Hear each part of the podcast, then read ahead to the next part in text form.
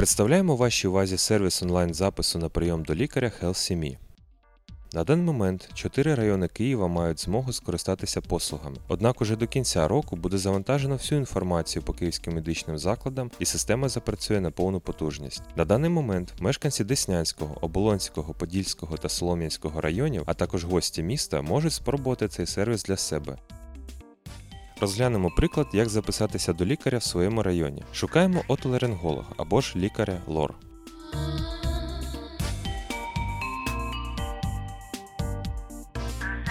Обираємо лікаря. Бачимо, що для прийому необхідне направлення від терапевта. Для отримання направлення нам необхідно знайти та записатися до свого дільничного лікаря. Щоб знайти його, натискаємо відповідну кнопку і вводимо свою адресу в рядку пошуку.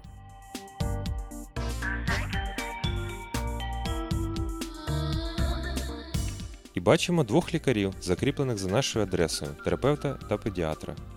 Якщо ви проживаєте в одному із чотирьох зазначених районів і за введеною адресою немає інформації про лікарів, ви можете звернутися до кол-центру за телефонами, котрі ви побачите на екрані, і записатися до лікаря в телефонному режимі. Обираємо потрібного лікаря. Якщо ви бажаєте записатися до лікаря з іншого району або ви є гостем столиці, зверніть увагу на інформацію, що знаходиться внизу під заголовком Важлива інформація до прийому. Обираємо зручний день і час, натискаємо Зареєструватися. Далі нам необхідно авторизуватися в системі, надавши свій номер телефону і ввівши у відповідне поле код, що надійде в SMS.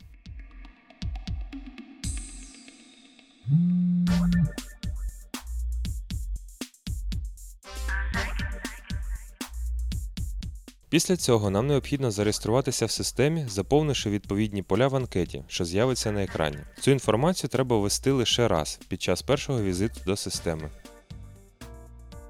Надаємо згоду на обробку особистих даних, натискаємо Зареєструватися. Ми побачимо вікно підтвердження запису. Натискаємо Записатися на обраний час. Після підтвердження запису він з'явиться у вашому особистому кабінеті у вкладці Історія візитів.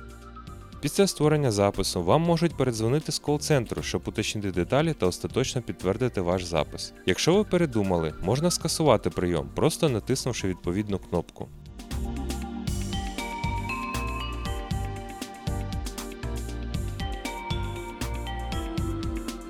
Якщо ви бажаєте записатися до конкретного лікаря і вам відомо його прізвище, ви можете скористатися пошуком за іменем і не шукати свого спеціаліста в списках.